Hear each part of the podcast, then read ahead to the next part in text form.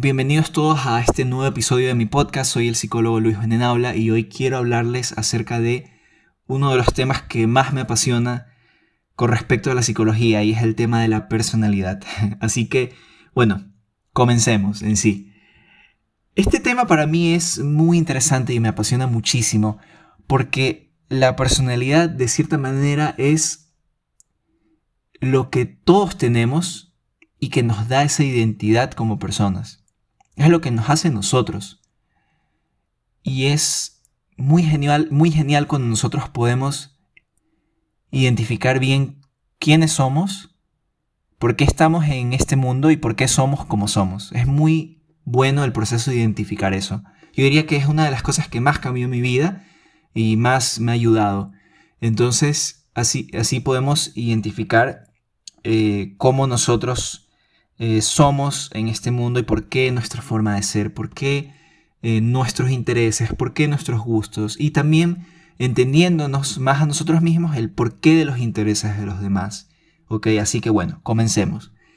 Quería que para comenzar bien debemos definir en sí qué es la personalidad, ¿no? De cierta manera, eh, la personalidad vendría a ser este conjunto de rasgos que moldean el comportamiento del ser humano. Este conjunto de rasgos vendrían a estar dados por factores eh, sociales y también por factores biológicos.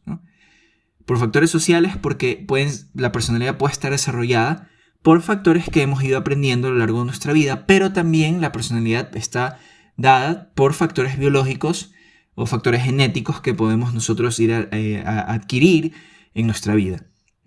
Entonces, ¿Vendría la personalidad ser algo que se tiene o no se tiene? Porque muchas veces hemos escuchado que las personas dicen, este, tal persona tiene personalidad o no tienes personalidad. Entonces, la respuesta a esto sería que no, porque todos nacemos con una personalidad y esta personalidad se va desarrollando con el tiempo. No es necesariamente estable, pero sí hay una base con la que nosotros nos vamos a manejar desde el día uno, ¿no? desde el día en el que nacemos. De hecho, lo podemos ver en bebés. Hay bebés que de cierta manera tienen una cierta forma característica de ser y hay otros que tienen eh, otra forma de ser. ¿no? Quizás unos son más calmados, quizás otros son un poco más... Eh, eh, se alteran mucho más fácil. Así que es interesante no ver cómo eso, eso está muy influido por la personalidad. Así que bueno. Ahora, hemos definido qué es la personalidad, ¿no? Hemos hablado de que, de que todos tenemos una personalidad. Ahora, ¿cómo nosotros podemos identificar o clasificar la personalidad? ¿no?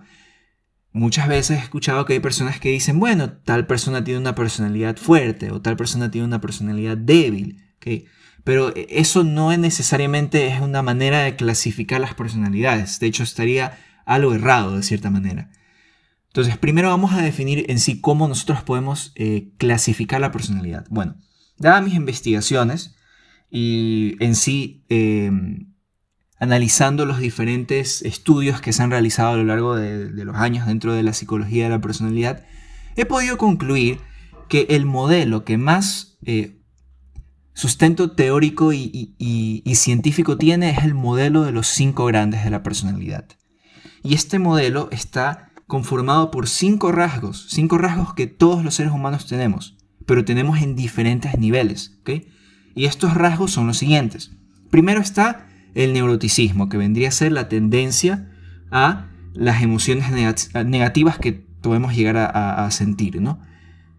Luego está, por ejemplo, la apertura a la experiencia, que vendría a ser el grado de interés por, por el que tenemos con respecto a cosas novedosas, cosas creativas, y también por factores como el intelecto, la filosofía, el arte, etc.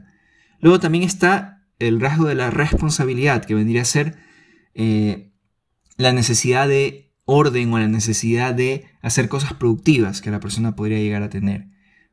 Luego también está el grado de amabilidad, que vendría a estar relacionado con qué tan agradable es la persona y qué tanto inhibe su, em, por así decirlo, qué tanto inhibe la violencia que puede llegar a, a experimentar esa persona, ¿no? Y por último también está la extraversión, que vendría a ser el interés que esta persona tiene por socializar o por rodearse de otras personas. ¿no? Entonces, en este caso, es, yo he estado estudiando la definición de los cinco rasgos de la personalidad, del modelo de los cinco grandes. ¿no? Y la definición que les he dado vendría a ser la definición eh, base, por así decirlo, del modelo. ¿no? Entonces, en base a eso, uno puede clasificar o puede identificar si la persona tiene niveles eh, medios, niveles bajos o niveles altos, ¿no? O niveles medio altos o niveles medio bajos con respecto a cada uno de estos rasgos de la personalidad. Y nosotros podemos tener de estos cinco rasgos diferentes niveles en los cinco, en los cinco rasgos, que es lo que eh, todos podemos este, tener en la vida. Entonces, ¿cómo nosotros podemos medir esta personalidad? Hay diferentes tests. Eh, por ejemplo, en mi práctica profesional yo trabajo con el NeoPIR, que es muy bueno para poder medir justamente en base al modelo de los cinco grandes la personalidad, ¿no? Y aquí se puede obtener los diferentes eh, rasgos, los cinco rasgos, y dentro de esos cinco rasgos también se encuentran eh, diferentes eh, variables que pueden darnos un mayor entendimiento de la personalidad que nosotros tenemos. Entonces, una vez que nosotros hemos, hemos podido identificar en sí la personalidad, cuáles son estos rasgos, ahora es importante que hablemos eh, ¿por qué es importante eh, entender nuestra personalidad? ¿Por cuál es la importancia de esto? ¿no? Porque no solo queremos nosotros entender algo, sino también que sea funcional para nuestra vida. Entonces yo diría que es muy importante que nosotros podamos entender nuestra, nuestra personalidad porque es proporcional el entendimiento de nuestra personalidad a el entendimiento que nosotros tenemos sobre los demás y el mundo que nos rodea. Entonces, si nosotros a mayor medida entendemos más por qué somos como somos, cuáles son nuestras motivaciones y cuáles son nuestras necesidades, más entendemos el por qué cada persona tiene necesidades diferentes en la vida y por qué hay personas que opinan de una manera distinta a la mía, ¿no? Por poner un ejemplo muy sencillo, ¿no? ¿Por qué, por, ejemplo, por qué hay personas que son eh, más liberales y por qué hay personas que son más conservadoras? Porque, en mayoría de casos, las personas que son más liberales vendrían a tener niveles altos de apertura a la experiencia y quizás niveles medio altos, eh, perdón, medio bajos de lo que vendría a ser eh, responsabilidad, ¿no? Por el contrario, las personas que son más conservadoras vendrían a tener niveles altos de responsabilidad y vendrían a tener niveles medio a medio bajos de apertura a la experiencia. ¿Por qué? Porque la apertura a la experiencia va muy de la mano con qué tanto te abres a nuevas experiencias y qué tanto te abres a ir más allá de lo que ya está constituido dentro de la sociedad o, que, o ir más allá de lo que está creado. Entonces una persona que es más liberal va a sentir una necesidad de crear cosas nuevas, de ir más allá de lo que ya está fundamentado dentro de la sociedad.